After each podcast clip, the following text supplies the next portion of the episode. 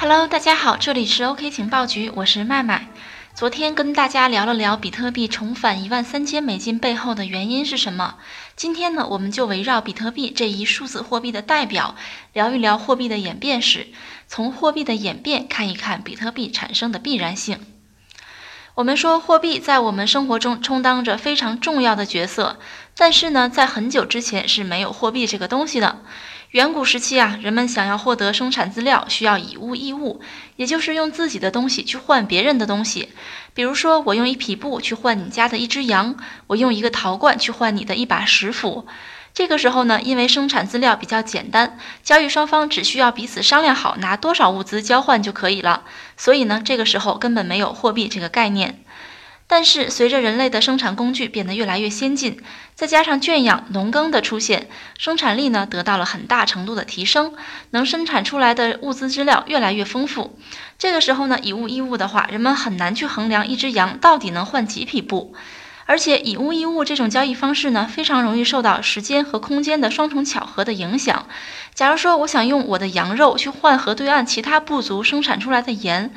那么羊肉呢容易腐烂，盐又容易受潮，这样一来呢，双方不仅不能获得到自己需要的东西，反而还赔掉了自己生产出来的东西。总之，以物易物的受限因素很多，效率低，成本又很大。一旦遇到上面这些情况呢，交易就很难达成。于是，为了克服上面这几个问题，人们不得不寻找一种双方都能接受其价值的物品来充当一般等价物。那么什么样的物品最适合做一般等价物呢？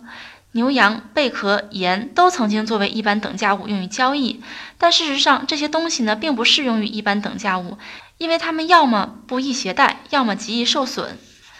随着人类冶金技术的提升，人们发现金银等贵金属不仅不易受到自然灾害的影响，而且还易于保存和携带。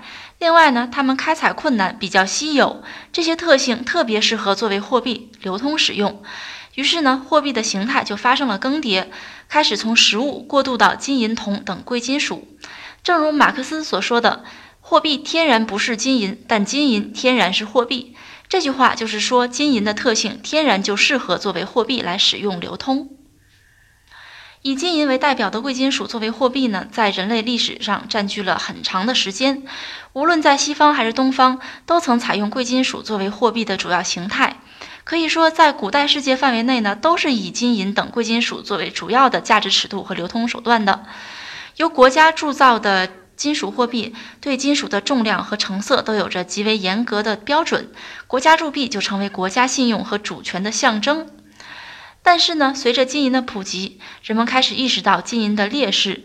首先呢，大自然提供的金银等贵金属资源是有限的，而且光开采还不够，还需要经过复杂的铸造计量。其次呢，如果涉及到大额交易，那么以金银的重量是非常不方便携带运输的，还存在很大的安全隐患。这个时候便出现了纸币。中国的北宋时期，大概在一千年前，中国呢就出现了世界上最早的纸币交子。为什么世界上最早的纸币诞生在中国呢，而不是其他国家呢？这里我们简单说一下原因。首先，北宋时期经济是非常繁荣的，贸易往来需要大量的货币。这个时候呢，金属的缺陷便显现出来了，它们不易携带，而且风险比较大。商人们不可能背着一万两黄金赶路，一来很重，二来呢容易被打劫。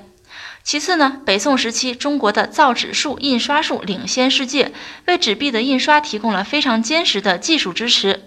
另外呢，最重要的一点，当时处于高度强大且集中的皇权统治，这就为纸币的价值提供了信用背书。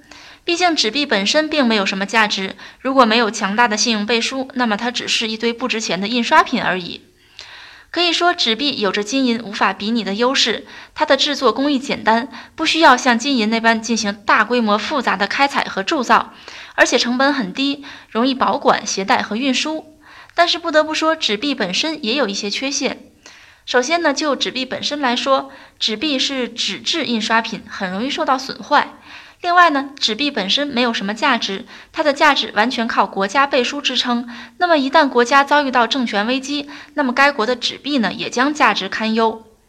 最后呢，纸币制造的成本低，容易造成纸币滥发，进而引发通货膨胀危机。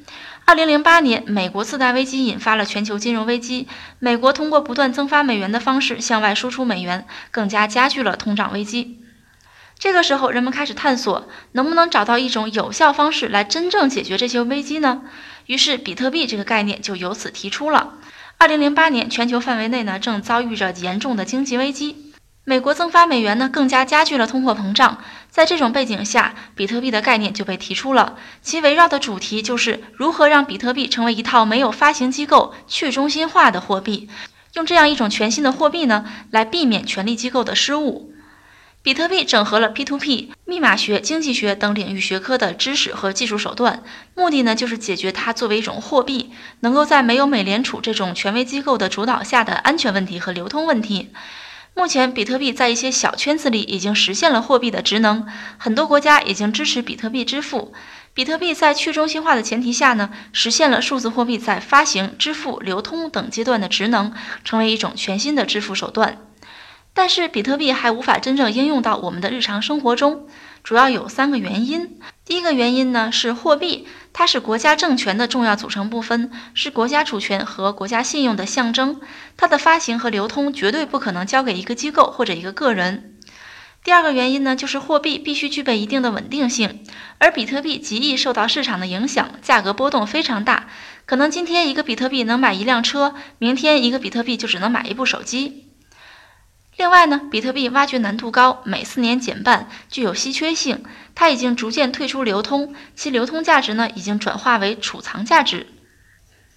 鉴于以上几种原因，比特币很难回归到它的设计初衷——货币。不过从长远上看，比特币也好，它的底层技术区块链也好，其实更像是一场社会实验。这场实验呢，从货币体系这个角度探索人类社会到底有没有可能基于一些技术手段，在去中心化的前提下保证利益分配的基本秩序。另外，比特币的出现让区块链这门技术受到了广泛的关注，让人们认识到区块链技术可以应用到各行各业，解决当下许多行业的痛点。当然，金无足赤，有功也有过。继比特币之后，涌现了大量的山寨币。这些山寨币呢，进而演化出一种全新的融资模式，造成了空气币、传销币等打着数字货币旗号诈骗的行为。也许这样的局面是当初比特币创始人也没有想到的吧。好的，今天的节目就到这里了。这里是 OK 情报局，我是麦麦，我们下期再见哦。